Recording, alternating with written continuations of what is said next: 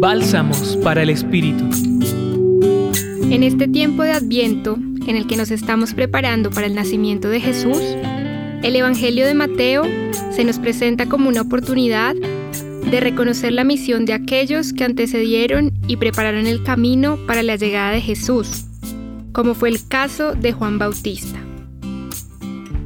Esta misión de ser precursor y profeta, al anunciar su llegada, y con ella la salvación y el perdón de los pecados, nos invita hoy a preguntarnos por cómo estamos viviendo la misión que se nos ha encomendado y a inspirarnos con el modo en que Juan la asume, con libertad, acogida y alegría.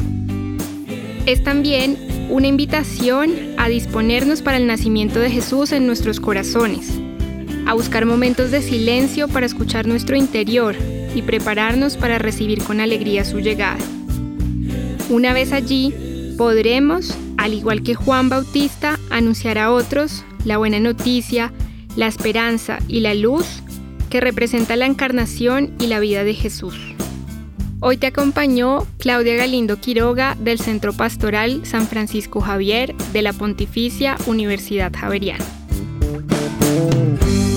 Escucha los bálsamos cada día entrando a la página web del Centro Pastoral y a javerianaestereo.com.